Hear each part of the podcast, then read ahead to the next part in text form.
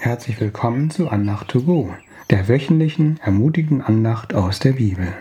Mein Name ist Kai und das ist schön, dass du reingeklickt hast. Wir befinden uns in einer Andachtsreihe zum Thema Verwurzelt im Glauben. Heute geht es um den Bibelvers in Psalm 1.1. Wohl dem, der nicht tritt auf den Weg der Sünder und nicht sitzt, wo die Spötter sitzen.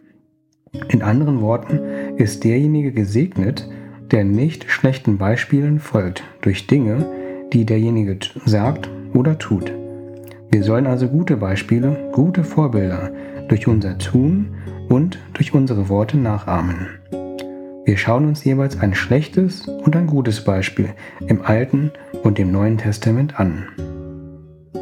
Nachdem das Volk Israel Ägypten verließ, durch das Schilfmeer durchzog und so der ägyptischen Armee durch ein Wunder entkam und am Berg Sinai das Gesetz erhielt, beauftragte Mose zwölf Männer, das Land Kanaan auszukundschaften. Als sie zurückkamen, berichteten sie in 4. Buch Mose Kapitel 13, Verse 30 und 31. Kaleb sprach, Lasst uns hinaufziehen und das Land einnehmen, denn wir können es überwältigen.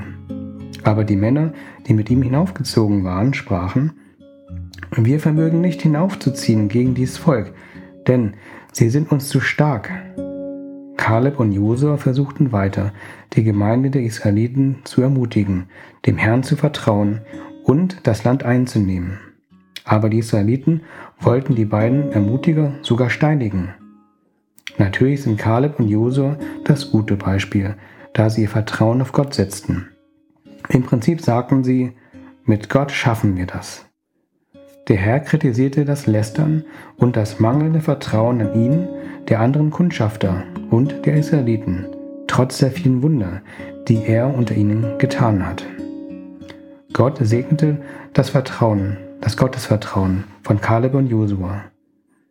Unter den damals lebenden Israeliten sind sie die einzigen zwei, die in das versprochene Land gehen durften.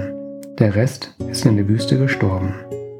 Wenn du auf Gott hörst und guten geistlichen Beispielen folgst, dann verspricht dir Gott, dass er dich mit Gutem sättigen wird. Auch im Neuen Testament können wir durch unsere Werke und durch unser Reden, aber auch unser Denken beeinflussen, ob Gott uns mit Gutem oder Bösen überschüttet. Wir finden ein schlechtes und ein gutes Beispiel in einem der Gleichnisse, die Jesus erzählte. Es ist das Gleichnis vom Pharisäer und Zöllner. Ein Pharisäer kannte sich in den jüdischen Schriften und im Gesetz sehr gut aus. Zöllner galten damals als Betrüger, weil sie ihren Beruf ausnutzten, um mehr Zollgebühren einzunehmen, als sie sollten. In Lukas 18, Verse 11 bis 14 steht, Der Pharisäer stand und betete bei sich selbst so, Ich danke dir, Gott, dass ich nicht bin wie die anderen Leute, Räuber, Ungerechte, Ehebrecher oder auch wie dieser Zöllner. Ich faste zweimal in der Woche und gebe den Zehnten von allem, was ich einnehme. Der Zöllner aber stand ferne, wollte auch die Augen nicht aufheben zum Himmel, sondern schlug an seine Brust und sprach, Gott, sei mir Sünder gnädig. Jesus sprach, dieser ging gerechtfertigt hinab in sein Haus, nicht jener. Denn wer sich selbst erhöht, der wird erniedrigt werden. Und wer sich selbst erniedrigt, der wird erhöht werden.